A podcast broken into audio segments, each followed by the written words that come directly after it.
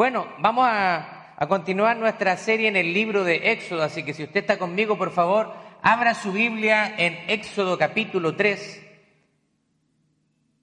Y el sermón del día de hoy lleva por título El gran yo soy se revela. Vamos a estar cubriendo el capítulo completo. También me dicen que los jóvenes ya pueden bajar con nuestra hermana Adiris. Así que todos los jóvenes pueden ir a su clase con nuestra hermana Bien, vamos a leer tres versículos y luego el resto del pasaje vamos a ir eh, viéndolo durante la exposición del sermón. Así que si está conmigo, vamos a darle lectura a la palabra del Señor en el nombre de nuestro Señor Jesucristo, bajo la bendición del Padre, del Hijo y del Espíritu Santo. Dice, apacentando Moisés las ovejas de su suegro, sacerdote de Jetro, sacerdote de Madián, llevó las ovejas a través del desierto y llegó hasta Horeb, monte de Dios. Y se le apareció el ángel de Jehová en una llama de fuego en medio de una zarza, y él miró y vio que la zarza ardía en fuego y la zarza no se consumía. Entonces Moisés dijo, iré yo ahora y veré esta grande visión. ¿Por qué causa la zarza no se quema? Amén. Tome asiento, por favor. Bueno, usted sabe que durante estas últimas semanas hemos estado en una serie de sermones en el libro de Éxodo.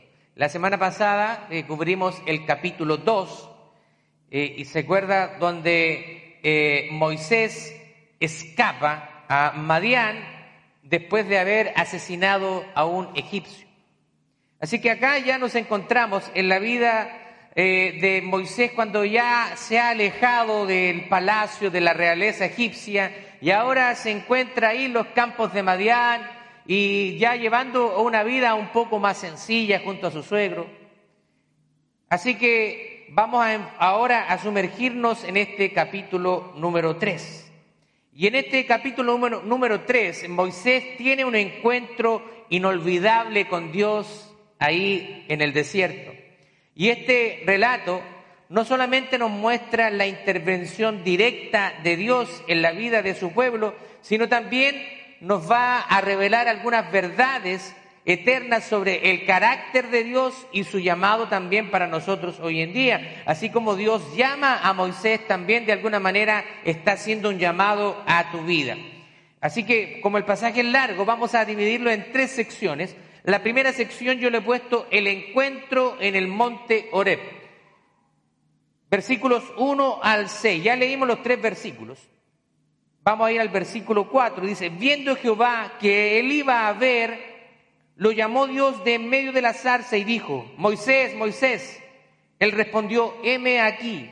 Y dijo, no te acerques, quita tu calzado de tus pies porque el lugar en que tú estás, tierra santa es. Y dijo, yo soy el Dios de tu Padre, Dios de Abraham, Dios de Isaac y Dios de Jacob. Entonces Moisés cubrió su rostro porque tuvo miedo. Vemos acá que Moisés ya había aprendido el oficio de pastor de ovejas y que estaba viviendo una vida humilde. De hecho, ni siquiera las ovejas eran de él, eran de su suegro Jetro. Así que vemos que Moisés está llevando una vida muy sencilla como pastor de ovejas. En, ese, en esa sociedad muchas veces el pastorado de ovejas era visto como una profesión bastante baja. Era, era menospreciada muchas veces el hecho de cuidar ovejas. Ahora las está llevando a un monte llamado Oreb. Ahora, si nosotros somos familiares con los pasajes bíblicos, vamos a ver que el monte Oreb es el mismo monte Sinaí. Recibe después el nombre de monte Sinaí, pero es el mismo monte. Y es el mismo monte donde Dios también se presentaría a su pueblo de manera sobrenatural. Así que nosotros podemos ver que un momento común en la vida de un hombre se convierte en un momento glorioso. Ahora, esto marca la vida de Moisés. Moisés dice que ve una zarza que arde pero no se consume. Bueno, la zarza, para los que no, quizás no lo conocen, es un arbusto bastante tosco que crece en las zonas áridas en el Medio Oriente. Así que Moisés probablemente estaba familiarizado con esa zona, así que hay algo diferente que le causa mucha atención y hay una zarza que se está quemando, pero está ardiendo, pero que no se consume. Y esto me, me recordó un corito que decía, esa zarza que en el monte no cesaba de arder, esa zarza que en el monte no cesaba de arder, esa zarza era la gloria la presencia de mi Dios. No sé si algunos que tienen un poquito más de años se la recuerda. Nuestro hermano Will dice, eh, sí, se la recuerda. Amén, pero esta, esta canción estaba mostrando, ¿cierto? La gloriosa presencia de Dios que se manifestó ahí en medio de una zarza. Aquí tenemos también que mencionar algo importante. Dice que el ángel que es llamado ahí el ángel de Jehová, se le aparece en medio de la zarza. Ahora, esto es algo importante y tenemos que detenernos acá. La mayoría de los intérpretes bíblicos han llegado a la conclusión que el ángel de Jehová no es otra persona, sino la persona misma de nuestro Señor Jesucristo. ¡Wow! Ahora, su aparición, por supuesto, es una aparición preencarnada. O sea, es una, lo que nosotros llamamos una teofanía o es una, una presentación de Dios que se hace visible al ser humano. Recuerde que a Dios nadie le ha visto jamás. Por eso que el Hijo lo ha dado a conocer. Dice que cualquiera que mirara a Dios caería fulminado, caería muerto. Y es por eso que Moisés tiene esa, esa expresión de esconderse, porque él sabía frente a quien estaba ahí el Dios Todopoderoso. No hay hombre que pudiera ver el rostro de Dios y mantenerse vivo. Así que esto es una teofanía, es una manifestación sobrenatural de Dios que irrumpe desde su gloria en el mundo físico y en el mundo visible. Muchas veces nosotros no entendemos de que Dios es, eh, trasciende, dentro de sus cualidades Él es trascendente. Nosotros queremos limitar a Dios. Recuerde que Dios vive en una esfera diferente, donde no no hay límite de tiempo, de materia, ni de espacio. Cuando Dios crea el mundo, Él crea el mundo físico, el tiempo y el espacio para nosotros. Pero el Señor no tiene un inicio ni tiene un final porque Él es eterno. Así que Él no está limitado por el tiempo, por el espacio y por la materia como nosotros.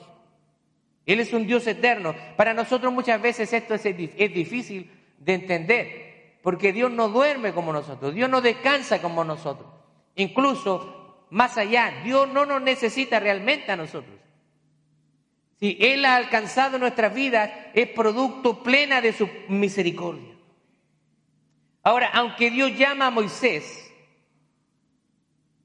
le pide que se detenga.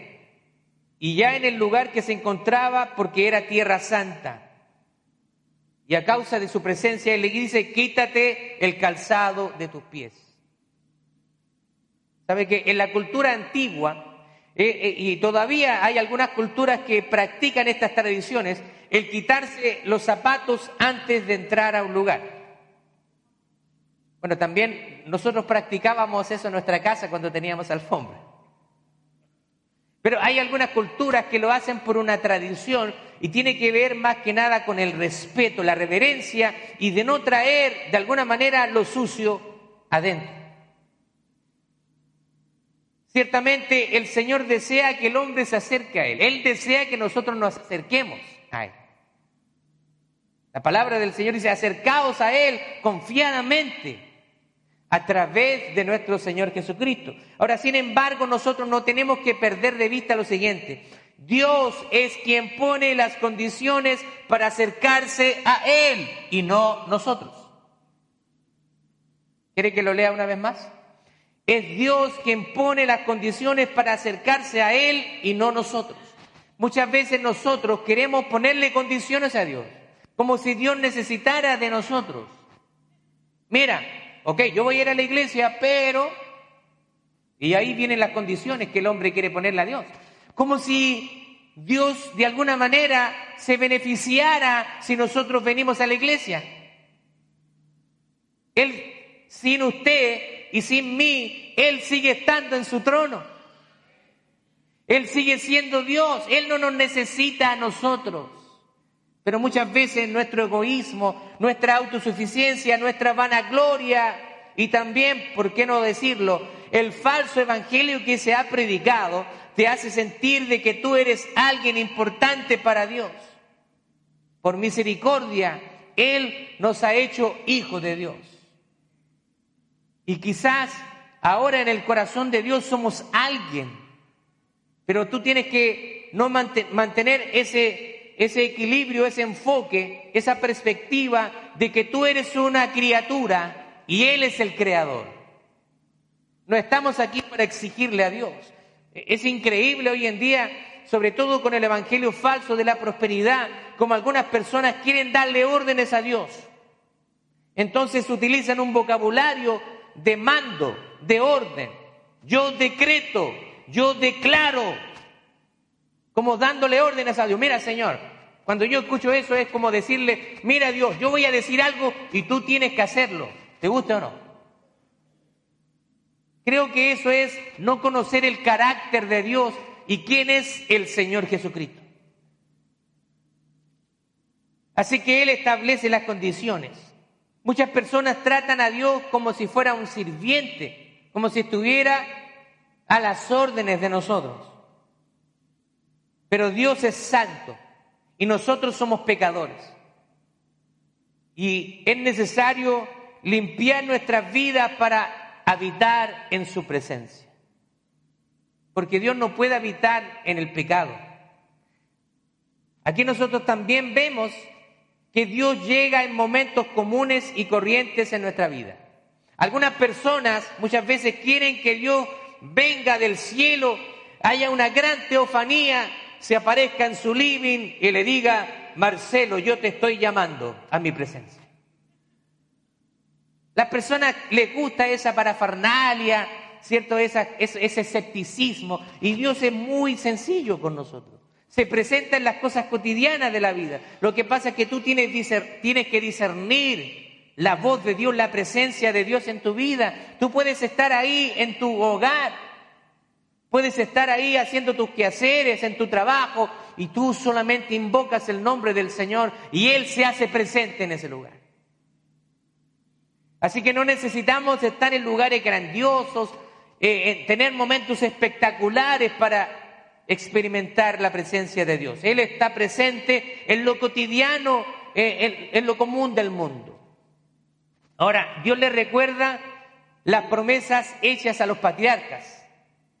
Y se revela a Moisés como le dice, yo soy el Dios de tus padres, el Dios de Abraham, el Dios de Isaac, el Dios de Jacob. Recuerde que Dios cuando llama a Abraham le dice, haré de ti una gran nación. Así que Él ahora está volviendo a su pueblo. Él no se ha olvidado de sus promesas. Y acá se usa la palabra Elohim. Ahí creo que la tenemos, ¿o no? Elohim, que se traduce como Dios. Ahí está el hebreo, en hebreo, Elohim, que significa Dios. Ahora Moisés dice que tembló ante la presencia de Dios. La Biblia dice que literalmente que tuvo miedo. A veces el pecado nos aleja de Dios. ¿Qué es lo que hizo Adán y Eva cuando escucharon la voz de Dios? ¡Ah! Es el Señor y la regamos. Escondámonos. A veces la presencia de Dios, ¿cierto? Puede producir ese temor. Pero para nosotros los hijos de Dios, más que un temor de tener miedo, debe ser un temor reverencial, un temor donde tú reconoces su grandeza y ahora tú lo adoras por lo que Él es. Hay gente hoy en día muy irreverente con Dios, blasfeman su nombre. Jesucristo dijo, toda blasfemia a los hombres les será perdonada, pero el que blasfeme contra el Espíritu Santo, ese es, un, ese es lo que llamamos el pecado imperdonable. atribuirle a Satanás las cosas que son de Dios. Y ellos estaban rechazando ahí a Jesucristo, lo estaban mirando. Y sin embargo decidieron conscientemente el rechazarlo. Y cuando alguien rechaza a Dios conscientemente, ese es el pecado imperdonable. Ahora, muchas personas, muchas veces, cristianos han pensado, he cometido yo el pecado imperdonable. Algunas personas dicen, mira, hay supuestamente una manifestación del Espíritu y yo, yo dudo que sea, ah, cometí el pecado imperdonable. No, un cristiano no puede cometer el pecado imperdonable porque ya ha sido sellado con el Espíritu Santo de Dios. Vamos a la segunda parte, la comisión divina. Dijo luego Jehová, bien he visto la aflicción de mi pueblo que está en Egipto y he oído su clamor a causa de sus exactores, pues he conocido sus angustias. Y he descendido para librarlos de mano de los egipcios y sacarlos de aquella tierra a una tierra buena y ancha, a tierra que fluye leche y miel. Estados Unidos, dicen algunos. La tierra, la tierra donde fluye la leche, la miel y los dólares se recogen por los árboles. Dice, a los lugares del cananeo, del eteo, del amorreo, del fereceo, del ebeo y del jebuseo. O sea, vemos que era una tierra que ya estaba habitada.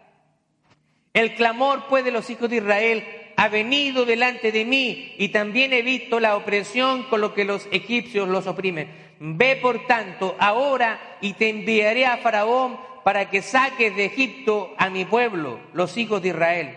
Entonces Moisés respondió a Dios, ¿quién soy yo para que vaya Faraón y saque de Egipto a los hijos de Israel? Se da cuenta que ahora la autoestima de Moisés está por el suelo. Cuando mata al egipcio y, quiere, eh, intervenir ante dos hebreos que estaban peleando, él dijo, no, yo soy el libertador. Y ahora él dice, ¿quién soy yo? Y él respondió, ve, porque yo estaré contigo, y esto te servirá por señal de que yo te he enviado. Cuando hayas sacado al pueblo de Egipto, serviréis a Dios sobre este monte, o sea, por el mismo monte donde estaba. Ahora, después de revelar su presencia, Dios confía a Moisés una tarea que podríamos llamarle monumental, porque él iba a ser ahora el instrumento para liberar al pueblo de Israel de la esclavitud de Egipto. Ahora, ahora nosotros vemos, sin embargo, que Moisés está respondiendo con dudas y temores, sintiéndose incapaz de cumplir la misión.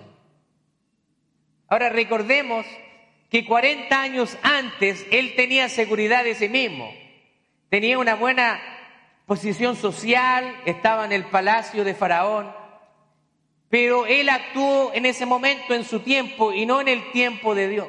¿Se acuerda que hablamos la semana pasada? Cuando tú te promueves a ti mismo, Dios te está dando un llamado, pero tú te autopromueves. Te dan una palabra, mira, tú vas a ser pastor. Y al otro día anda diciendo, pastor, impóngame mano, mándeme a, a plantar una obra. Y ni siquiera ha leído nunca la Biblia en su vida. Ahora, sin embargo, nosotros vemos que ya no es el mismo. Él se había olvidado del llamado de Dios. No se siente un hombre capacitado cuando dice, ¿quién soy yo para ir al faraón? Pero ¿sabe qué? Aquí hay algo importante que considerar.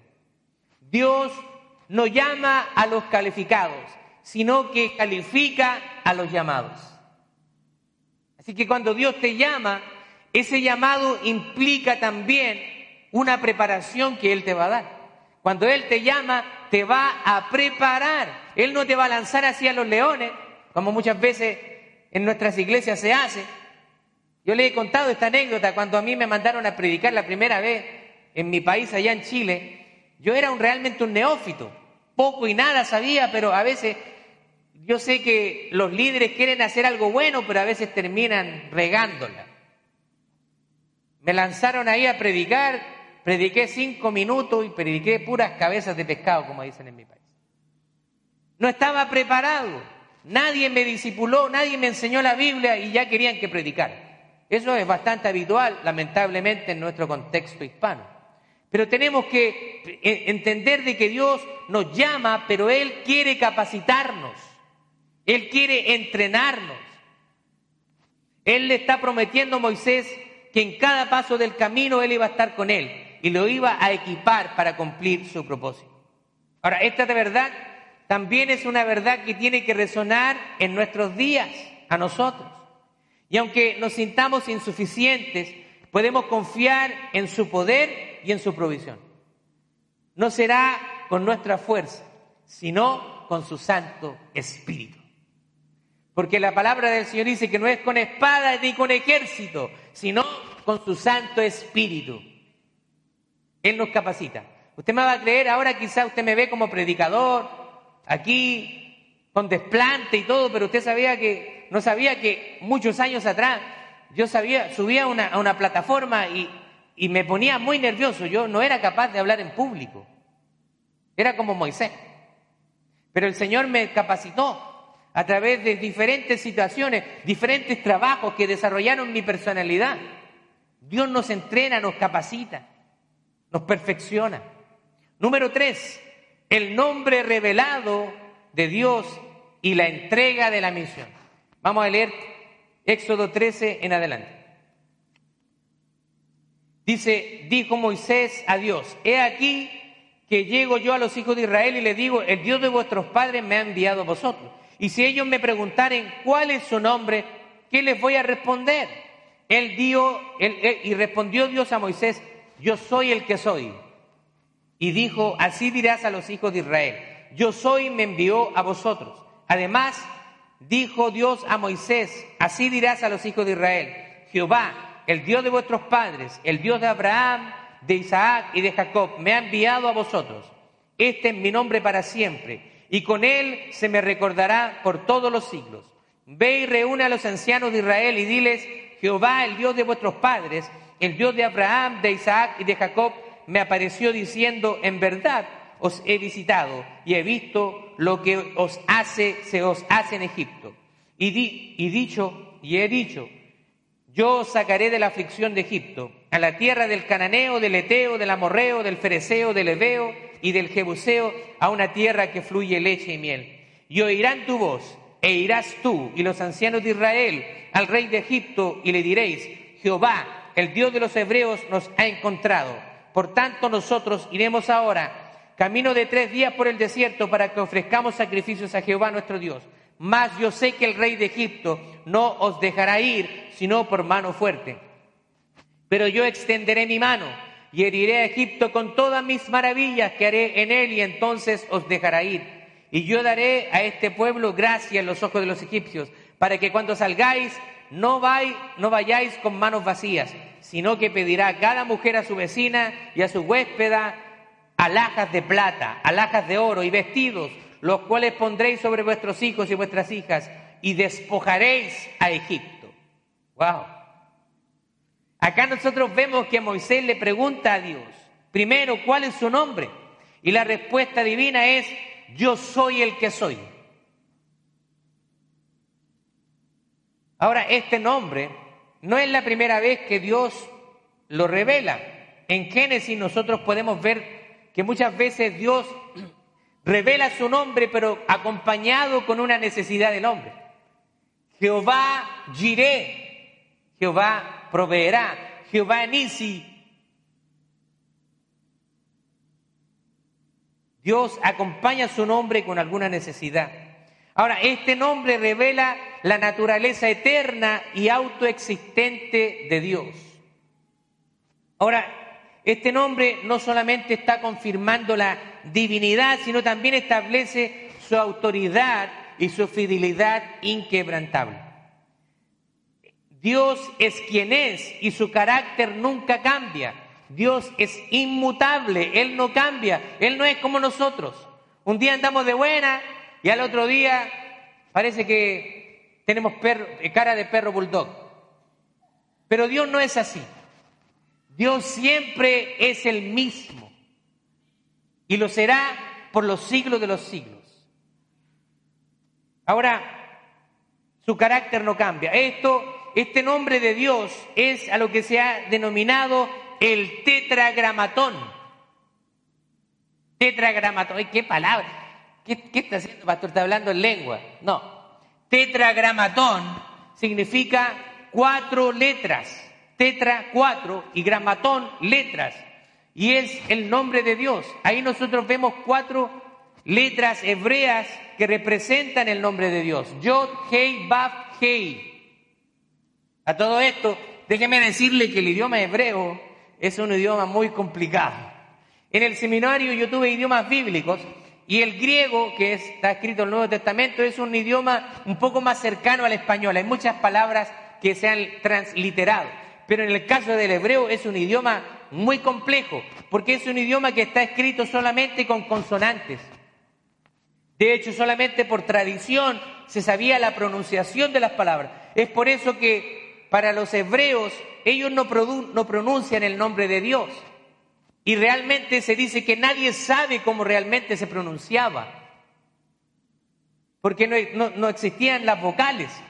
Ahora, después, siglo después, se empezaron a poner ciertos signos abajo de las consonantes para saber cómo se pronunciaba y se incluyeron eh, las vocales de una manera gráfica, que antiguamente solamente tú aprendías el idioma y sabías pronunciar. Pero eso es una particularidad, que el idioma hebreo solamente se escribe con consonantes.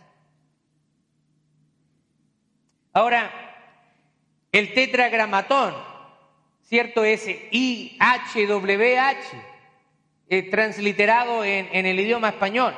Ahora, los hebreos, para ellos el nombre de Dios era algo tan sagrado que ellos no lo pronunciaban y en vez de pronunciar ese nombre, lo que hacían era decir Adonai. Cuando venían ahí a la escritura y estaba IHWH, ellos decían Adonai, que significa el Señor.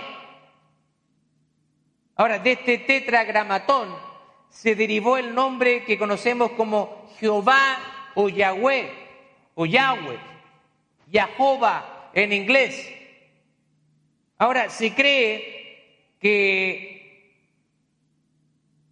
las letras para pronunciar el tetragramatón se toman de la palabra Adonai. Y ahí se transliteró lo que nosotros tenemos ahora en nuestras Biblias en español. En la Reina Valera usted va a leer Jehová. Algunas versiones modernas escriben el Señor. Y cuando ahí dice el Señor significa que es, es el tetragramatón. Ahora, eso es una transliteración. ¿Qué significa una transliteración? Es una adaptación de algún nombre al idioma que está siendo traducido, en este caso en el español. Por ejemplo, para nosotros, Jesús, eh, eh, el Hijo de Dios, su nombre es Jesús, pero en hebreo es Yeshua. Pero nosotros no decimos Yeshua. Andan por ahí algunos judaizantes que quieren hablar en hebreo. No, Yeshua HaMashiach, Jesús el Mesías. Yo no hablo hebreo, aunque lo estudié, pero no lo hablo. Y eso es algunos que les gusta ahí judaizar. Pero esto es una transliteración. Se le incluyeron esas vocales para poder pronunciarlo como Jehová o Yahweh. Algunas personas, como les decía, piensan que probablemente se haya usado las vocales de Elohim Ahora Jesús nos mostró a Dios el Padre. Jesús dice, yo soy la luz. Cuando tenemos hambre, Él dice, yo soy el pan de vida. Y cuando estamos indefensos, dice, yo soy el buen pastor. Dios es el que se convierte y se convierte en lo que necesitamos. Cuando Él dice, Jehová iré, yo soy un Dios que te va a proveer. Y ahora Jesús nos dice, yo soy el buen pastor, yo soy el pan de vida. En Juan capítulo 8, 58, mire las palabras poderosas de Jesús. Dice, Jesús les dijo, de cierto, de cierto os digo, antes que Abraham fuese, yo soy. ¡Wow! Usted quizás ve ese versículo y se le pasa por alto, pero lo que está haciendo eh, Jesús en ese momento es diciendo yo soy Dios. Yo he venido para dar a conocer a Dios. Y por eso que a Jesús lo quisieron matar, porque lo llamaron blasfemo, porque él se autoproclamó Dios.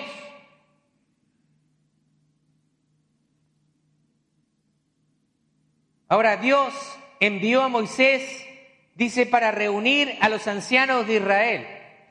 Eh, en, la, en la cultura hebrea, los ancianos representaban una estructura de autoridad y de administración, tanto política como religiosa, en esa sociedad. Así que los ancianos eran importantes que regían las cuestiones de orden en eso. Hoy en día también. Algunas iglesias tenemos lo que es el gobierno de ancianos, donde hay hombres llamados por Dios que se rinden cuentas unos a otros. Y creo que es un modelo bíblico que lo vemos tanto en el Antiguo Testamento y ahora también en el Nuevo Testamento cuando dice que Pablo iba a las iglesias y establecía ancianos.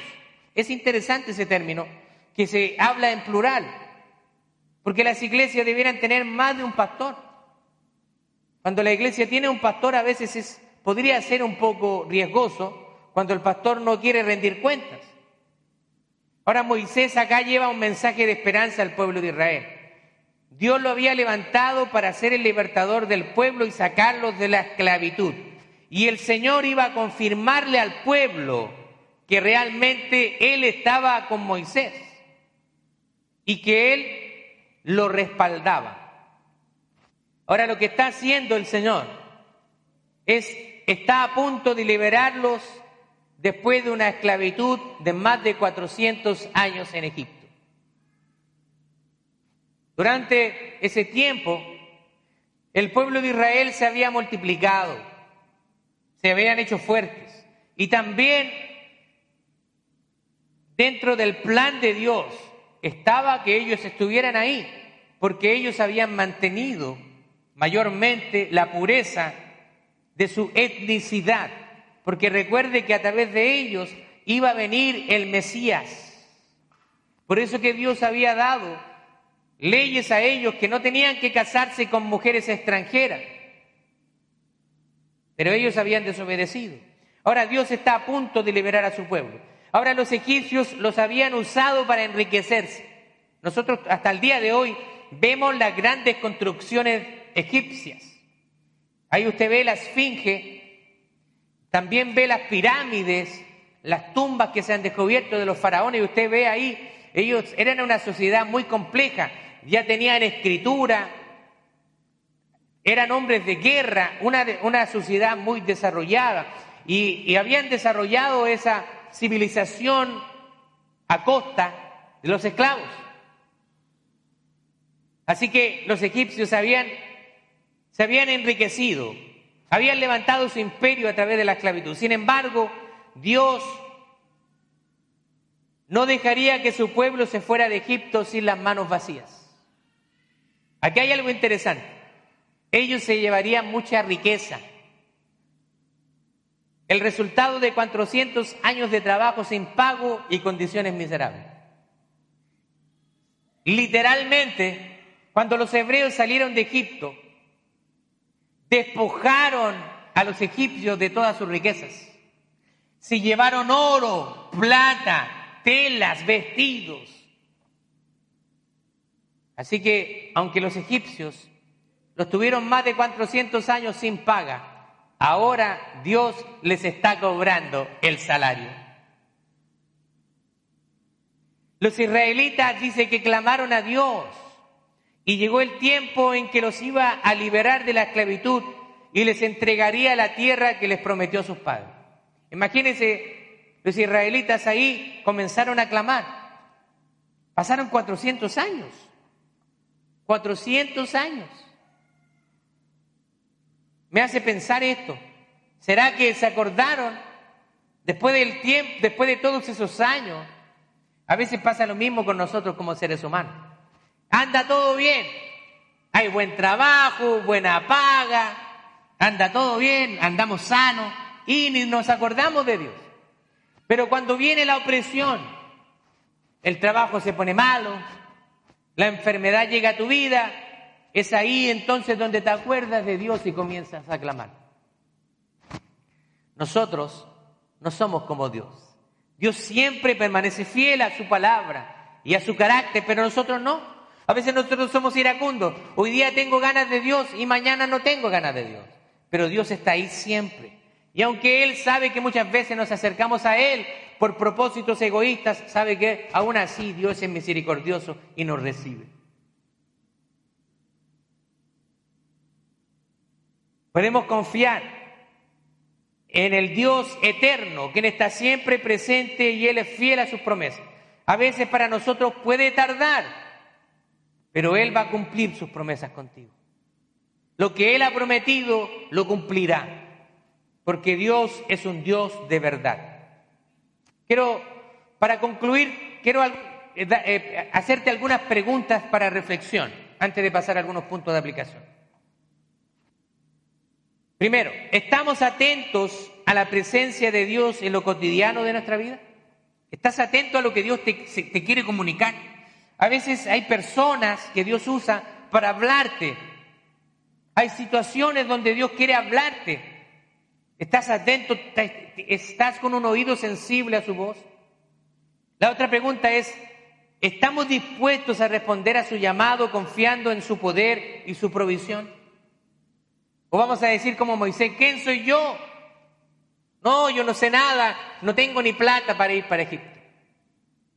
Muchas veces Dios nos llama y Él no te está preguntando y Él no te está entregando el plan completo, pero a nosotros nos gustaría ver todo el plan. A mí me habría gustado ver el plan. Gracias.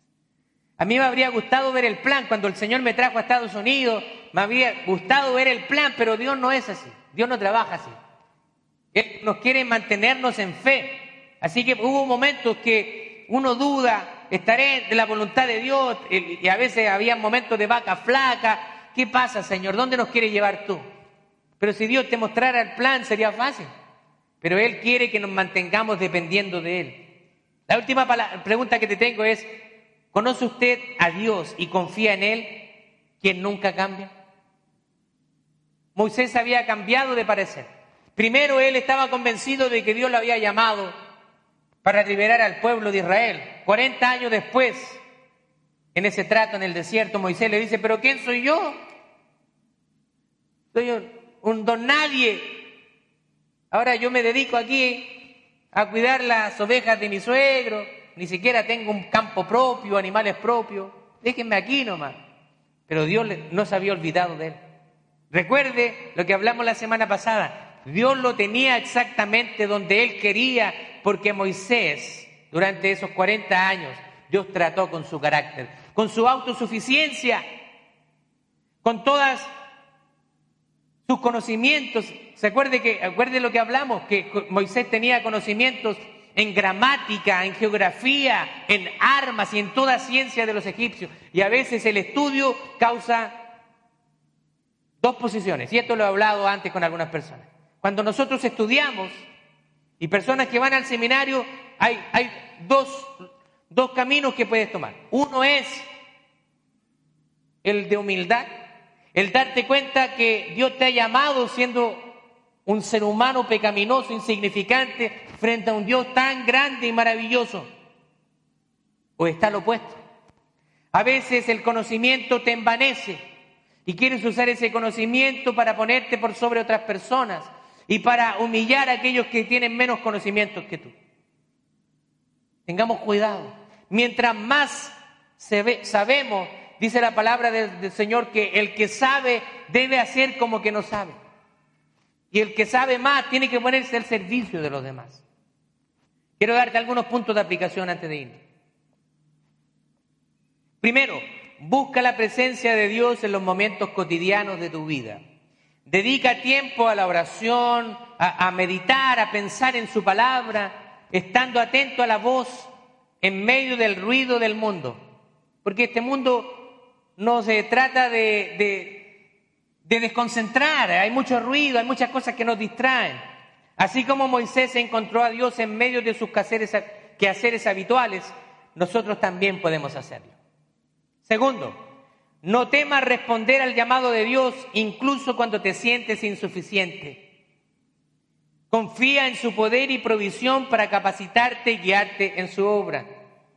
Si Él te llama, Él te va a capacitar, Él te va a entrenar, Él te va a dar las herramientas para servirle. Moisés tuvo excusas. Y muchas veces nosotros somos como Moisés, dando a Dios miles de excusas cuando nos llama a hacer algo. A veces aquí nosotros los pastores hablamos con algunos hermanos, no, pastores, que no tengo tiempo, usted sabe que el trabajo, estoy bien bici. ¿Me puedes dar excusa a mí? Pero al Señor no le vas a dar excusa cuando Él venga y te va a preguntar, ¿hiciste discípulos? ¿Qué hiciste con el don que yo te entregué? Eh, estaba trabajando, Señor, siervo, inútil, negligente. ¿Usted quiere escuchar esas palabras? Yo no quiero escuchar esas palabras. Así que si el Señor le ha entregado un don, usted debe usarlo para la edificación de su pueblo. Aquí todos hemos sido dotados con un don espiritual. Algunos son más visibles, otros no, pero por cierto, el Señor a cada uno al menos le ha dado un don. Así que deja las excusas y ponte al servicio del Señor. Y por último, afirma tu confianza en el carácter eterno de Dios en medio de las pruebas y tribulaciones. Recuerda que Él es quien es. Siempre está presente, siempre es fiel, siempre es digno de nuestra confianza y digno de nuestra adoración. Él es el Dios Todopoderoso, Jehová de los ejércitos, Yahweh, Jehová, ya sea como usted le quiera llamar, Elohim, Adonai, El Shaddai, Jehová Jireh, Jehová Nisi, Jehová Rafa.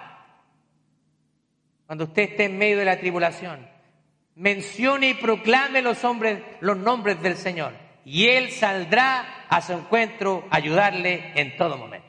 Amén. Dios nos bendiga. Póngase de